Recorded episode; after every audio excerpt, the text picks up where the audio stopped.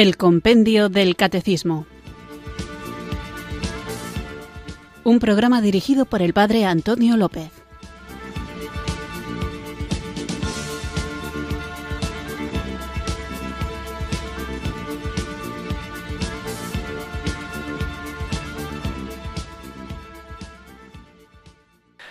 Muy buenas tardes, queridos oyentes de Radio María. Recibido un cariñoso saludo desde Irurzun, en Navarra, quienes sintonizáis una tarde más esta radio que cambia vidas, esta emisora de la Virgen, Radio María, para escuchar el programa El Compendio del Catecismo, nuestro espacio diario de formación católica, en el que de lunes a viernes tratamos de conocer la fe que queremos vivir, compartir y defender. Son muchas las cuestiones que hacen alusión tanto a las ideas como al modo de vida cristiano, a las relaciones con Dios, a las relaciones con los hermanos, a la implicación social que tiene el Evangelio, a la vida práctica espiritual, a la oración, a la práctica de la caridad, muchísimas cuestiones que cuando uno quiere vivir aquello que conoce se convierten en realidades prácticas que suscitan en ocasiones nuevas dudas que no están explicitadas en el compendio del catecismo y por eso desde este espacio tenemos la posibilidad de dar voz a los oyentes y compartir los mensajes que vosotros enviáis al programa. Así que para que no me ocurra, como seguro que hoy ocurrirá, que queden demasiadas preguntas en el tintero, para que sean las menos posibles, vamos a comenzar ya nuestro programa, hoy dedicado a vuestra participación compartiendo los mensajes que habéis enviado al correo electrónico compendio arroba o al número de teléfono de WhatsApp 668 594 383. Pero antes de empezar, esto sí que es ineludible, ni siquiera para ahorrar tiempo, vamos a comenzar invocando juntos el don del Espíritu Santo.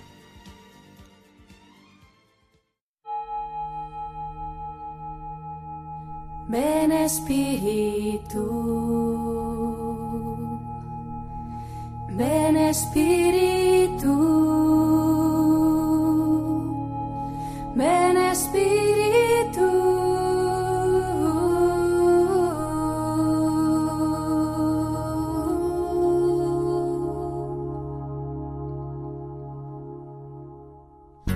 Ven Espíritu.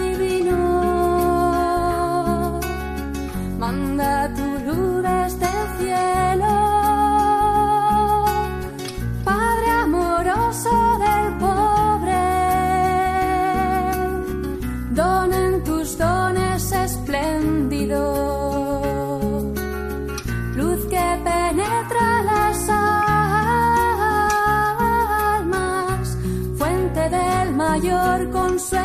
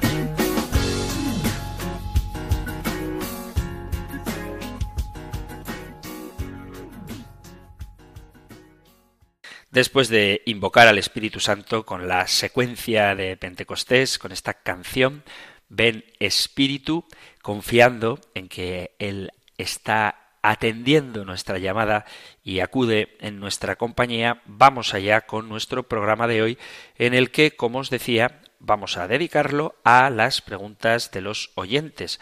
Todo lo que queráis compartir, tanto para preguntar como para discrepar, como para testimoniar, cualquier cosa, podéis enviarla siempre con el criterio de hacerlo con prudencia y caridad al correo electrónico compendio arroba radiomaria.es, compendio arroba radiomaria.es o si preferís escribir al WhatsApp podéis hacerlo en el 668-594-383.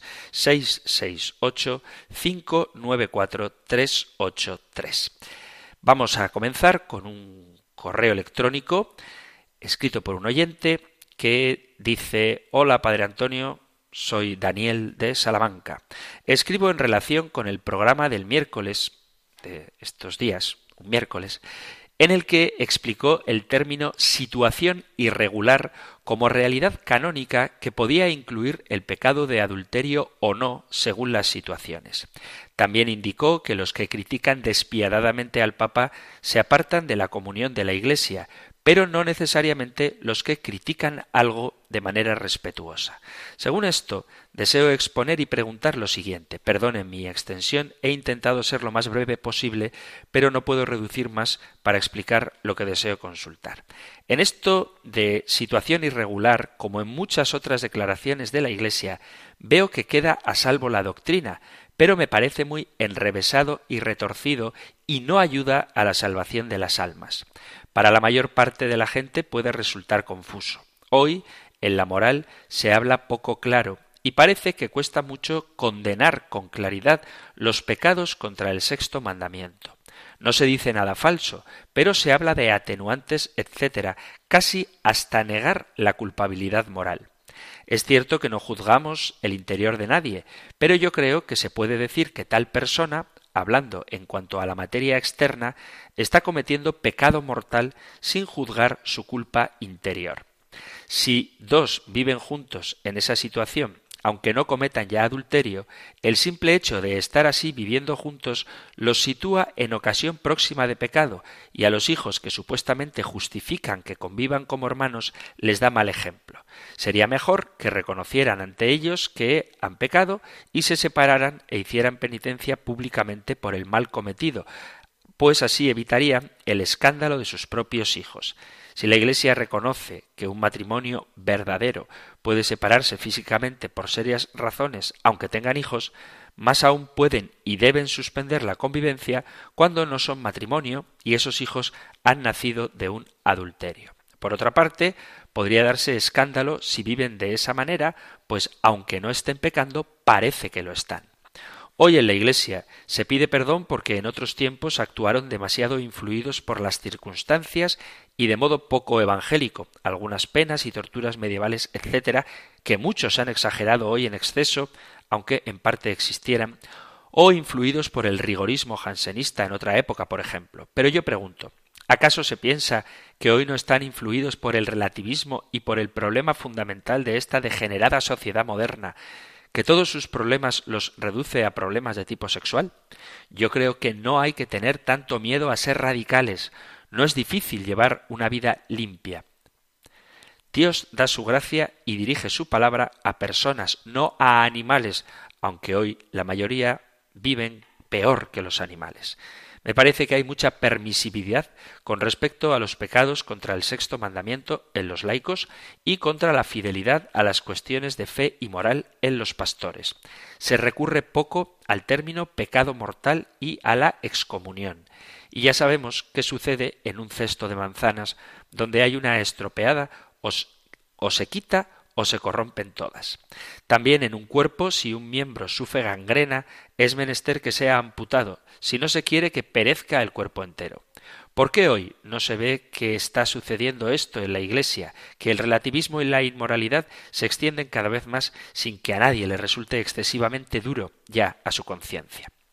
Por otra parte, en cuanto a las formas de expresión del Concilio Vaticano II y especialmente en el pontificado actual, Yo siempre afirmo, cuando surgen conversaciones sobre el Papa y otros muy tradicionalistas como yo critican, afirmo cosas así.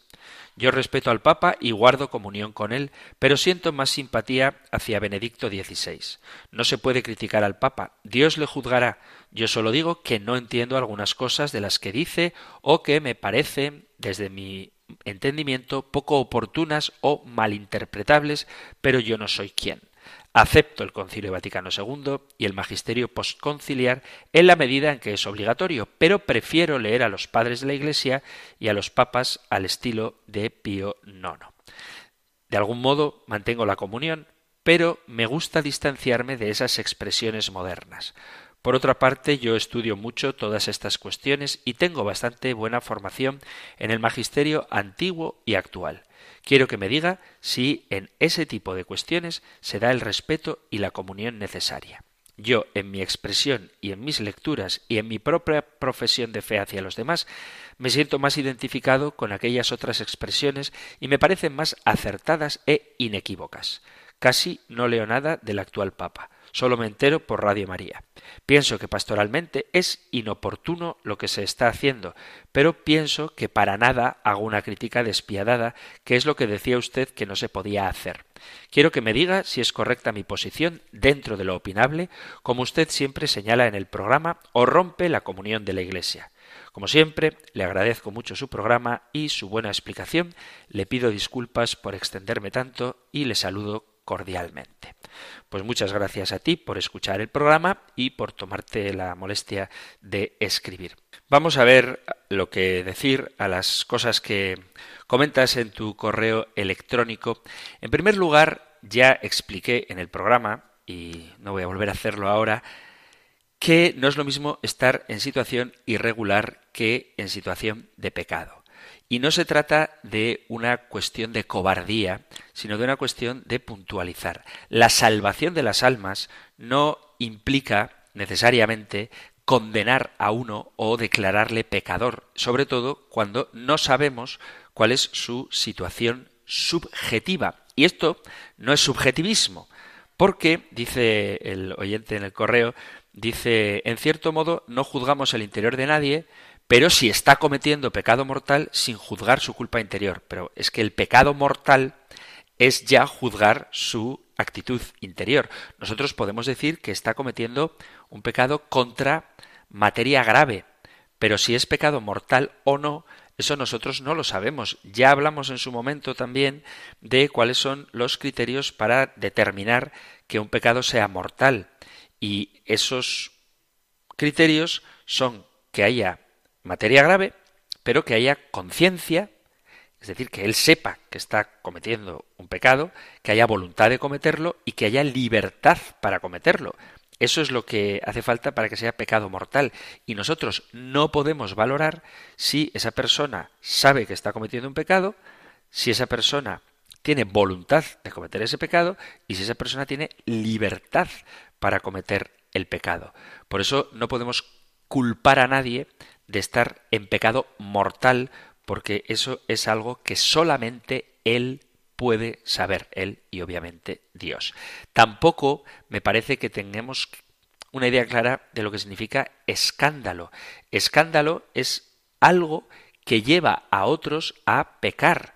Yo no sé si a unos niños, hijos de unos padres en situación irregular, les va a entrar en la cabeza que papá y mamá se tienen que separar porque no se casaron por la iglesia ya que se unieron en segundas nupcias. Muy maduros en la fe tienen que ser esos niños para comprenderlo. Y me imagino que no sería fácil hacérselo entender. Creo que es mejor para la educación de los niños que papá y mamá estén juntos aunque vivan en una situación irregular y luego ya tendrán que ver ellos cómo mantienen su relación familiar en la intimidad. Lo digo porque la palabra escándalo no es algo que nos llama mucho la atención o que nos hace echarnos las manos a la cabeza. Escándalo es definido como la actitud o comportamiento que induce a otro a hacer el mal. Entonces, cuando una persona católica, bien formada, observa a una pareja de hombre-mujer que viven juntos, eso les puede llamar la atención, pero no es un escándalo en el sentido teológico de la palabra, porque si estás bien formado, eso no te va a hacer a ti ir a pecar. Entonces, escándalo, vuelvo a repetir, no es lo que te llama la atención. Escándalo es lo que te induce o lo que induce a otros a hacer el mal.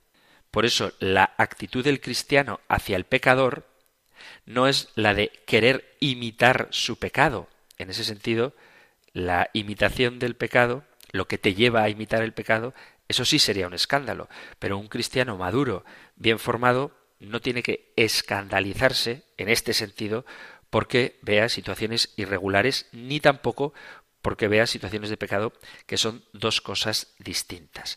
El problema está en cómo tratamos a este tipo de personas, porque yo he notado, no digo que sea el caso del oyente, que hay quienes ante los que viven en pecado su actitud es de rechazo, es de querer apartarles de la iglesia. Me parece, por ejemplo, desafortunado el ejemplo de la manzana y el ejemplo de la gangrena. Es decir, es verdad que una manzana podrida puede estropear todo el cesto. Es verdad que un miembro del cuerpo gangrenado puede hacer que todo el cuerpo enferme.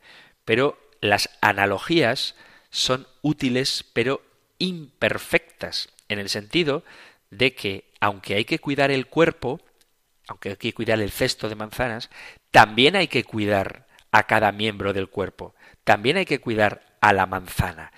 Y si sacas a la manzana del cesto, es verdad que la manzana ya no pudre a las demás, pero ella se pierde. Y si cercenas un miembro del cuerpo, es verdad que ya no enferma a los demás miembros, pero se pierde. La misión de la Iglesia, y esto tiene mucho que ver con la bellísima doctrina de la comunión de los santos es que todos los hombres se salven y lleguen al conocimiento de la verdad, que esa es la voluntad de Dios. Entonces, cuando una persona está en situación de pecado, no hay que cercenarla, no hay que echarla, hay que ver de qué modo se le puede acoger para sanarla. Y esto requiere un esfuerzo de acompañamiento y de discernimiento. Echar en cara el pecado es útil cuando la persona es consciente de lo que el pecado significa. Pero cuando echar en cara el pecado va a servir para que quien escucha esa denuncia se sienta herido y se aleje, eso no tiene ninguna utilidad práctica en orden a la salvación de las almas. La forma antigua que tenían algunos predicadores de denunciar el pecado estaba muy bien en su contexto cultural porque suponía una llamada a la conversión de aquellos que le escuchaban. Pero hoy en día, debido a nuestra sensibilidad, no digo que sea ni mejor ni peor, simplemente es que somos así, más flojitos y más blanditos, eso es así, pero no digo que sea mejor ni peor, simplemente es otra forma de dialogar, otra forma de comunicarnos. Entonces, si yo a una pareja que está viviendo en situación irregular le digo, estás en pecado, estás fuera de la iglesia, lo más probable es que diga, pues mira, me da lo mismo no pienso cambiar. Pero si a una persona que vive en situación irregular le digo, estás en situación irregular, la Iglesia te quiere acompañar para ver cuál es el mejor camino que puedes seguir para integrarte plenamente a la comunión con ella. Esto, que puede parecer muy blandito, es dejar la puerta abierta a un diálogo con él en el que no existen fórmulas, y esto me parece importantísimo subrayarlo, no existen fórmulas. Hace falta un proceso individualizado de discernimiento para ver cuál es su situación interior real y de acompañamiento para guiarle hacia una cada vez mayor comunión con la Iglesia, que es comunión con Cristo. Por eso no me gustan a mí las posturas radicales no en cuanto a la doctrina, que es la que es, sino en cuanto a la práctica. Dicho de otra manera, Jesús no trata igual a los fariseos que trata igual, por ejemplo, a la mujer samaritana. Tiene una pedagogía diferente, lo mismo que nosotros tenemos un trato diferente por parte de Dios. Dios nos ama a cada uno individualmente y tiene un plan amoroso para cada uno, aunque la revelación es la misma, el modo en el que Él se relaciona con cada, cada, uno de nosotros, con cada persona, es distinto, es único, es exclusivo. Y la Iglesia, que debe ser reflejo del amor de Dios, tiene sus normas, por supuesto que hay que cumplirlas, pero tiene su modo de tratar individualmente a cada individuo, o así debería ser. Y esta es la tarea de los pastores, para que podamos conseguir la meta a la que Dios nos llama, que es nuestra propia salvación. Pero no por un camino marcado paso a paso, delimitado y hecho con una regla de precisión para que todo el mundo haga exactamente lo mismo, sino que cada persona, con su sensibilidad, con su propia experiencia de vida, también con las heridas de su propio pecado y con las virtudes, dones y carismas que el Espíritu Santo le va dando, tiene que descubrir cuál es ese propio camino. Y no lo puede hacer si no tiene un adecuado acompañamiento. Entonces, el modo de denunciar el pecado tiene que ser individual cuando se trata de personas. Quiero decir, a la hora de denunciar situaciones de pecado, estructuras de pecado, ahí sí que se puede hacer una denuncia general. Pero es que no existen las situaciones de pecado, ahora me explico, existen personas pecadoras que generan estructuras de pecado. Y a quienes hay que sanar es a esas personas pecadoras que han generado estructuras de pecado para que convertidas cambien esas estructuras de pecado. Pero si tú hablas en general, nunca les vas a convertir. Y si tú no te preocupas solícitamente por cada uno de ellos y no eres como el buen pastor que abandona las 99 ovejas para ir en busca de la perdida, esa persona nunca va a experimentar el amor de Dios y por lo tanto muy difícilmente va a lograr una conversión.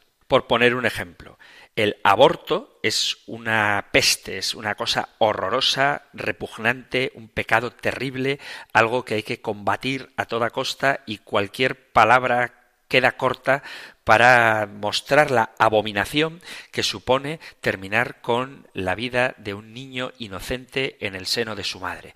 Y todo lo que se diga en contra del aborto ha de hacerse con radicalidad, con fuerza y sin paños calientes, absolutamente denunciable con toda la fuerza y volcando sobre la posibilidad de que esto se siga manteniendo la ira de Dios en toda su expresión más rotunda. Eso está clarísimo. Pero a la hora de tratar a las mujeres que han abortado o que piensan abortar, el modo de dirigirnos a ellas tiene que ser personalizado, haciéndoles entender que Dios las ama para que, conmovidas por este anuncio del amor misericordioso de Dios, cambiar de opinión y decidir tener a su hijo. Y en caso de que ya hayan abortado, en vez de mandarles al infierno, que eso solamente Dios lo sabe, la tarea de la Iglesia es acompañarlas para sanar sus heridas, heridas que sin duda va a dejar ese terrible pecado en su alma, en su corazón, en su psicología. Y la Iglesia no puede desentenderse ni de las mujeres que abortan, ni de ningún otro pecado por más grave que éste sea, porque tenemos que mostrar el amor personal de Dios por cada uno. Entonces, ¿esto significa que estoy atenuando la gravedad del pecado? No, esto significa que estoy subrayando la dignidad de la persona que no pierde ni siquiera aunque haya cometido un pecado como este. Esto significa subrayar la llamada que Dios hace a la conversión a todos. Y tengo que hacerlo de una manera que les resulte merecedora de atención, para que cuando vean a un católico que se acerca a una persona, como en el ejemplo que estoy poniendo, que ha abortado, en vez de salir corriendo por miedo a que le esté echando en cara constantemente lo terrible de su pecado, sienta que va a encontrar en él, en ese cristiano, alguien que, diciéndole la verdad con caridad, le va a ofrecer un abrazo de reconciliación. Por eso yo entiendo que a quien ama al Señor, las situaciones de pecado, sobre todo cuando son vividas sin ningún tipo de remordimiento de conciencia, le generen dolor y sufrimiento, le generen pena, le generen lástima. pero eso nunca tiene que llevar ni al rechazo ni tampoco a desentendernos de las personas que están alejadas de la Iglesia. Entonces una cosa es la doctrina que no se puede cambiar, no se quiere cambiar porque es tal y como Dios nos la ha revelado, y otra cosa, en consonancia con la doctrina, es el modo de explicarla de manera que los destinatarios de la verdad estén dispuestos a escucharla. Obviamente, todo esto que acabo de decir es mi modesta opinión.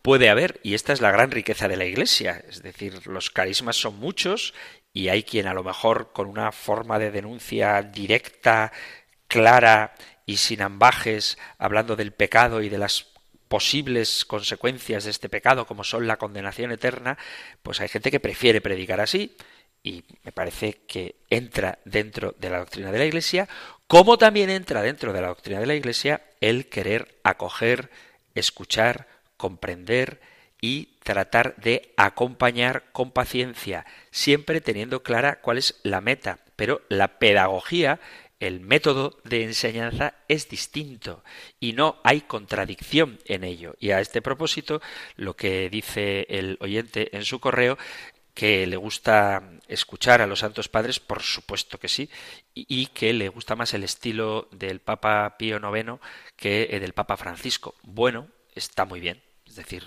no hay contradicción entre uno y el otro.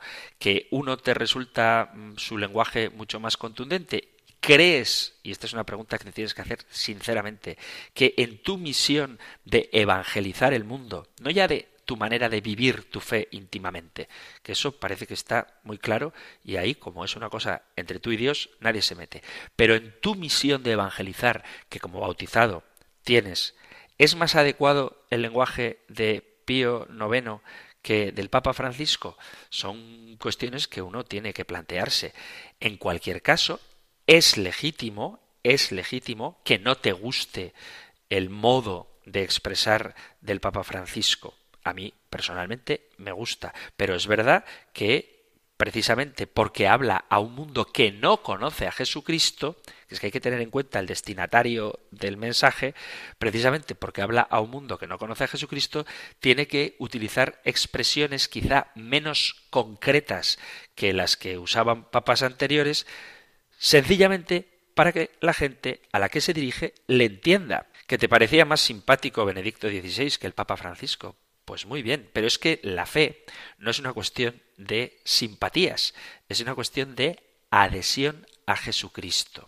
Entonces, las expresiones de fe te pueden gustar más o menos. Otra cosa es que rechaces el contenido de la fe. O sea que en concreto al oyente le digo que si acepta las enseñanzas del Concilio Vaticano II, si acepta el magisterio del Papa Francisco, aunque no le parezca tan simpático como el de épocas anteriores, está dentro de la ortodoxia de la Iglesia y no pasa nada. Pero lo mismo que él se siente más en sintonía con otras expresiones, hay quienes se sienten más en sintonía con las expresiones contemporáneas. Y eso es lo bueno que tiene la Iglesia y es que da espacio para una amplia flexibilidad. Y eso es una de las razones por las que tenemos que estar bien formados, para no confundir las expresiones de la fe con el contenido de la fe. Y este es un gravísimo problema que veo en muchos grupos de la Iglesia, que hay quien, teniendo una sensibilidad más tradicionalista, piensa que quienes avanzan y son un poquito osados a la hora de manifestar las mismas verdades de fe, están equivocados. Lo mismo que quienes son un poquito más avanzados en su forma de expresar la fe, piensan que los otros están equivocados y que son unas estatuas inamovibles, incapaces de dialogar con el mundo. Ni uno tiene la razón, ni el otro la tiene. Y no estoy queriendo hacer una especie de táctica salomónica de dar la razón a todo el mundo, sino que la Iglesia es un cuerpo, en ella hay muchos miembros, cada miembro tiene una función y uno no puede decirle al otro tú no formas parte del cuerpo porque no tienes la misma función que yo. El mundo es muy amplio, las sensibilidades son muy amplias, la Iglesia es católica, es decir, universal, y hay gustos para todo. Hay sacerdotes que tienen un estilo de predicación que a mí personalmente no me gusta. Pero ojo, cuando les escucho, pienso, no me gusta porque no me gusta, pero lo que dicen me parece que no contradice absolutamente en nada el magisterio de la Iglesia. Y hay otros, por su estilo, por su forma de expresarse, que diciendo esas mismas verdades a mí me gustan más. Pero no es que sean más católicos, sino que simplemente atraen más mi atención por mi forma de ser o porque me identifico más con ellos. Creo que la gran tentación del demonio es, como siempre ha hecho, generar división, querer romper el cuerpo de Cristo que es la Iglesia. Hay espiritualidades que son muy tiernas, muy, no sé cómo decirlo, muy melosas y que forman parte de la Iglesia católica y hay a quien eso le gusta y lo comparte y lo vive y me parece genial. Hay otros que son como más duros o más dinámicos, incluso un poquito rompedores en sus estilos, en sus expresiones, que gente que no conoce a Jesucristo se siente atraído por ese modo de hablar, por esa forma de expresar y está en perfecta sintonía con la Iglesia. Por poner un ejemplo, hay música cristiana que está inspirada en lo más tradicional, con sonidos melódicos, con instrumentos clásicos, violines o piano, flauta dulce, y hay ahora bastantes que hacen música contemporánea, incluso hip hop o rap o música rock duro, en el que se cantan las alabanzas de Dios. Creo que ese tipo de música no sirve para la celebración litúrgica, no sirve para la celebración litúrgica, pero sí para otro tipo de oraciones, para un encuentro con jóvenes, para una música que acompañe las alabanzas o simplemente para que los chavales que escuchan constantemente con sus auriculares estilos musicales contemporáneos puedan hacerlo con letras cristianas. Todo eso me parece que es una riqueza. Entonces, si crees el credo, si crees en lo que dice el catecismo de la Iglesia Católica, que está resumidito en el compendio del catecismo, si vives los sacramentos, si aspiras a la santidad, no importa cuál sea tu estilo, con tal de que no trates de imponerlo y tampoco de desacreditar a quienes tienen unos gustos distintos a los tuyos. De ahí, eso que suelo decir muchas veces, hay que distinguir lo que se debe creer de lo que se puede creer, de lo que se debe rechazar y también hay que distinguir el contenido de la fe, que es muy claro, del modo en que ese contenido se hace llegar al mundo.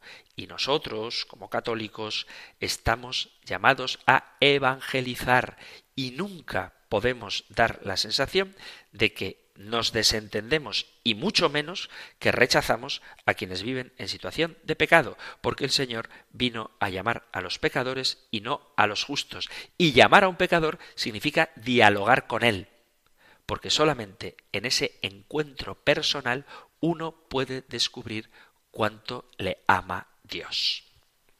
He vuelto a hacerlo, he vuelto a enrollarme demasiado en una respuesta de una sola pregunta de las que habéis enviado. Os pido disculpas, pero me parece que es un tema importante, el de distinguir el gusto, la expresión y el contenido de la fe. Son tres cosas distintas y no debemos olvidar que estamos llamados no solo a vivir nuestra relación con Cristo, que eso es relativamente fácil, salvadas las dificultades que seguro que todos conocéis, pero, como digo, no estamos llamados solo a vivir nuestra relación con Cristo y a procurar nuestra propia salvación, sino que estamos llamados a evangelizar y procurar la salvación del mundo. Y por eso tenemos que dialogar con el mundo, porque estamos en él, aunque no seamos de él, pero no podemos vivir al margen del lugar donde Dios nos ha puesto.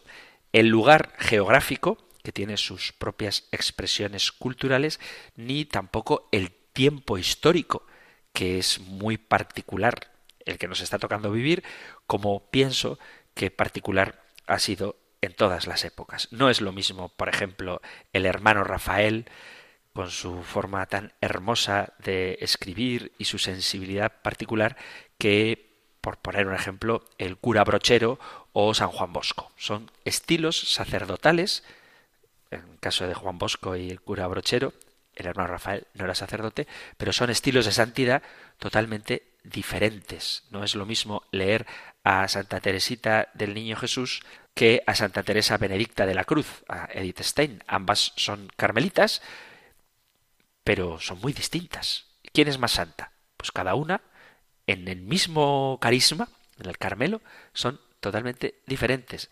¿Qué es más fruta?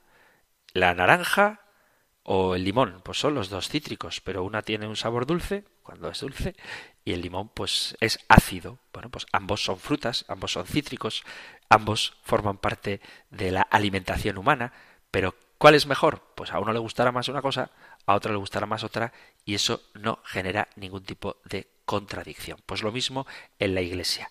Abrámonos a los carismas que el Espíritu Santo nos da y pongámoslos al servicio de la salvación de todos los hombres, especialmente de aquellos que están más alejados de Dios. Y os pongo un último ejemplo. Yo hago un programa diario en Radio María, que muchos tenéis la amabilidad de escuchar, pero os aseguro que no predico igual, no hablo igual en este espacio de 4 a 5 de la tarde que cuando predico en la cárcel. Os aseguro que mi estilo es totalmente diferente. Obviamente no dejo de ser yo, pero el lenguaje, las expresiones que utilizo son totalmente distintas. La verdad que anuncio es la misma, la única verdad que nos salva. Jesucristo, camino, vida y verdad.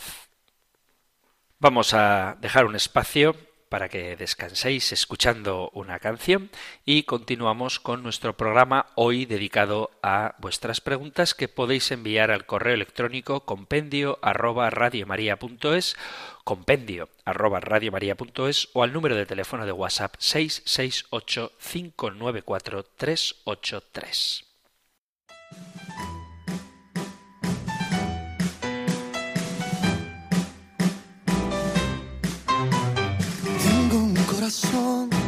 Que se alimenta de tu suave y dulce voz, que se aferra a tu aliento, a tu amor, que se detiene si le falta tu calor. Tengo un corazón que late el ritmo que me entona tu canción, que se acelera al saber que aquí estoy, frente a frente del eterno creador. No entiendo tanto amor. Tú me amaste siendo yo un pecador. Ahora rindo lo que soy. Rindo mi vida, soy esclavo por amor. Tú me amas. Diste tu vida, te entregaste tú por mí. Me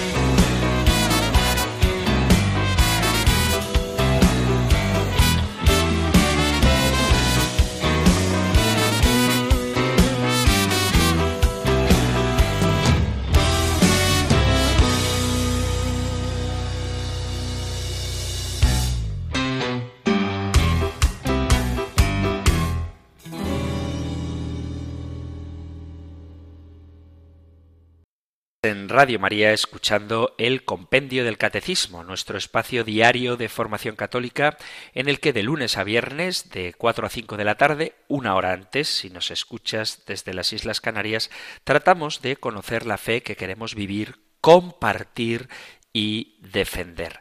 A propósito de compartir, como he dedicado hasta ahora el programa a la pregunta que el oyente hacía a propósito de la flexibilidad que hay dentro de la Iglesia Católica y de las situaciones de pecado, etcétera, y yo respondía hablando de cómo tenemos que tener un lenguaje que sea comprensible para el mundo. Y os ponía el ejemplo de los distintos estilos musicales que hay y que son válidos, te pueden gustar más o menos. Hemos escuchado esta canción Derroche de Amor, que es una mezcla entre un tango y una bachata, y quién puede negar que fuera esto quiero dejarlo claro, fuera de la celebración litúrgica, esta canción, con su letra, no puede hacer que alguien se sienta atraído por la melodía y escuchando cuánto nos ama el Señor, se sienta conmovido por ella, por la letra, y atraído a conocer ese amor infinito que el Señor nos tiene y que nos llama cuando nosotros somos todavía pecadores. Vamos a continuar con el programa Hoy, como ya veis, dedicado a vuestra participación, a vuestras preguntas que habéis enviado al correo electrónico compendio arroba o al número de teléfono de WhatsApp 668 594 383. Vamos a hacerlo con un testimonio, para que no sean todo preguntas, de un oyente que dice Reverendo querido y estimado padre don Antonio López, después del programa en el que se volcó en alabanzas al santo sacramento del matrimonio, no podía por menos expresarle mi gratitud por las mismas y como bien dice usted, que a gusto le escuché. Ojalá, algún día antes de empezar la misa, el sacerdote haga una alabanza a los matrimonios presentes, dar las gracias por su sacrificio, por su dedicación a los hijos, por procurarles alimentación, una educación, prepararlos para su porvenir. Qué sacrificios pasan muchos padres para sacar los hijos adelante, y de esos sacrificios solamente Dios lo sabe. Por eso, al llegar a ser abuelos, hay que verlos como un regalo que Dios da a los mismos para llegar a esa edad. Dios no quiere que descansemos, que no nos durmamos en los laureles, para descansar ya tendremos tiempo en el cielo.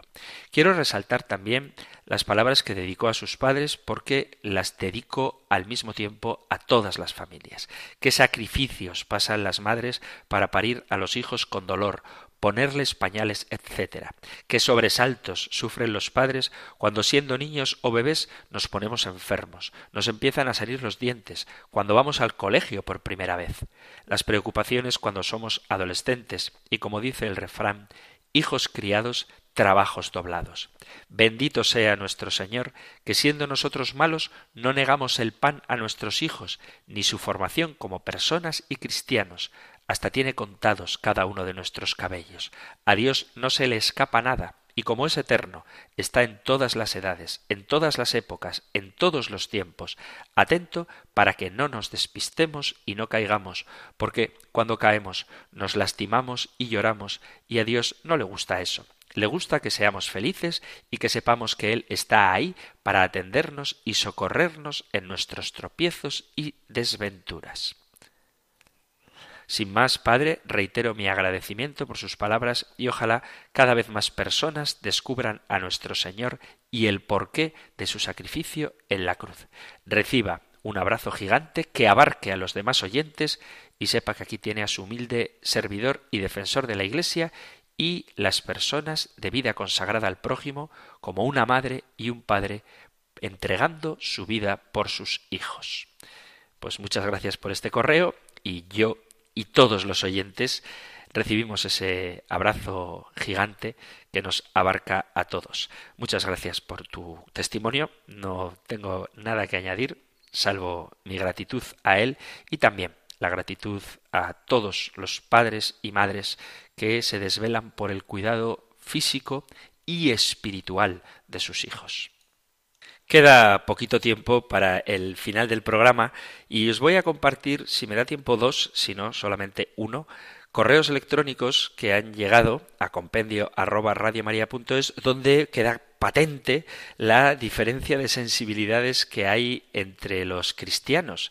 Lo digo porque la mayoría de los correos que recibo, aparte de dar testimonio o hacer alguna pregunta, agradecen por el programa y se deshacen en gratitud a Radio María, no solo por el compendio del catecismo, sino por toda su parrilla de programación, que es riquísima y abarca todas las realidades de la Iglesia, pero también hay gente, y quiero compartirlo para que sepáis que esto está ahí, que bueno, no parece estar muy contenta ni con el programa del compendio ni con Radio María. Así que os leo uno, un correo electrónico, por favor, que nadie falte a la caridad al oyente pero ya que se ha tomado la molestia de escribir, pues lo comparto. No me puedo entretener respondiéndole, pero os leo.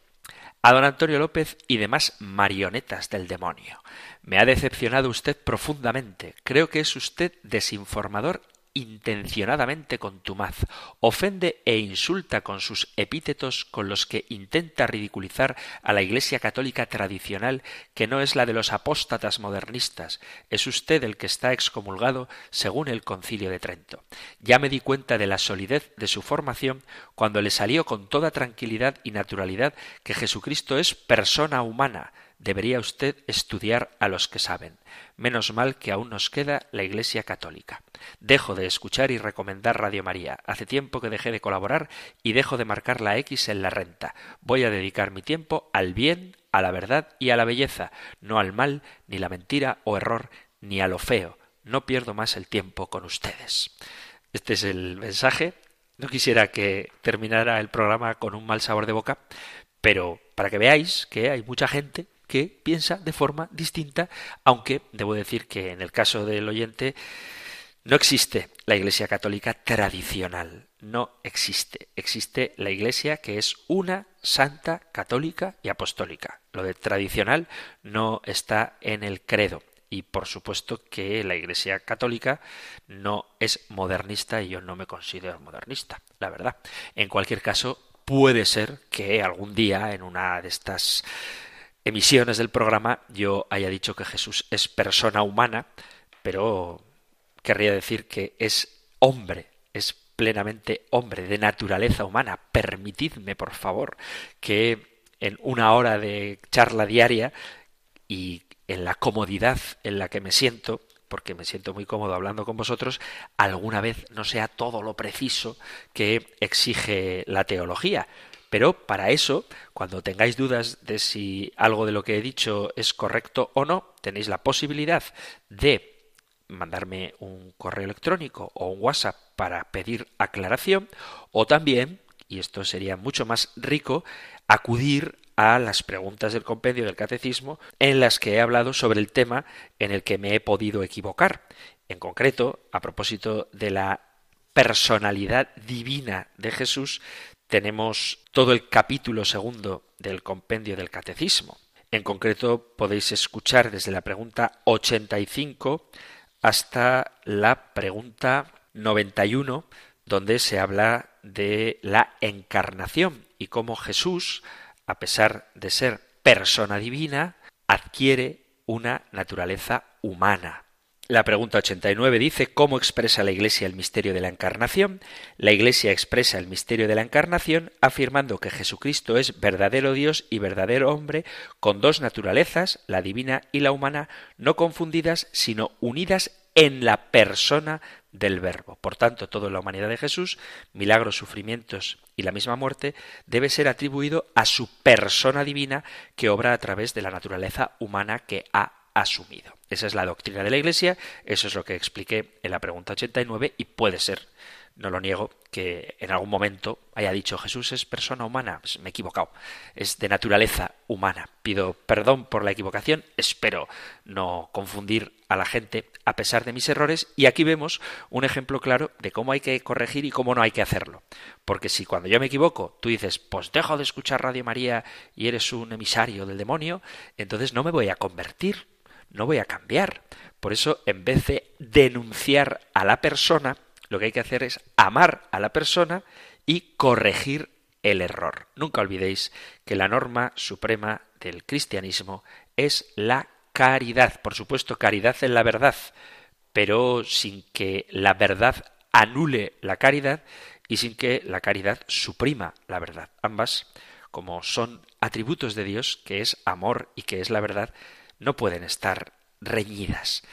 Se ha terminado el tiempo para nuestro programa de hoy. Os pido disculpas a todos aquellos que no he podido responder y tened paciencia que con el favor de Dios lo haré. Os agradezco muchísimo que enviéis vuestros mensajes tanto al correo electrónico compendio arroba radiomaria.es como al número de teléfono para WhatsApp 668 594 383. También agradezco que me aviséis si cometo algún error, si digo alguna imprecisión o aunque lo que diga esté dicho a plena conciencia, si no estáis de acuerdo, también podéis compartirlo, así como las preguntas que queráis formular o lo que queráis testimoniar.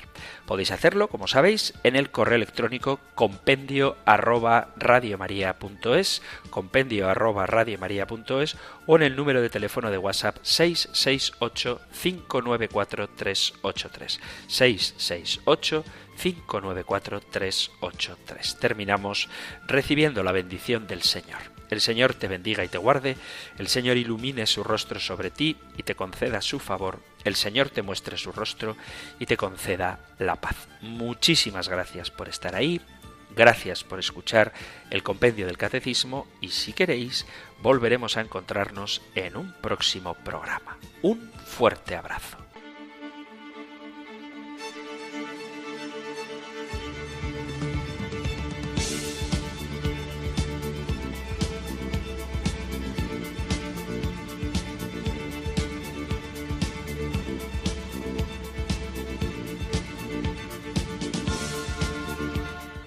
El Compendio del Catecismo. Un programa dirigido por el Padre Antonio López.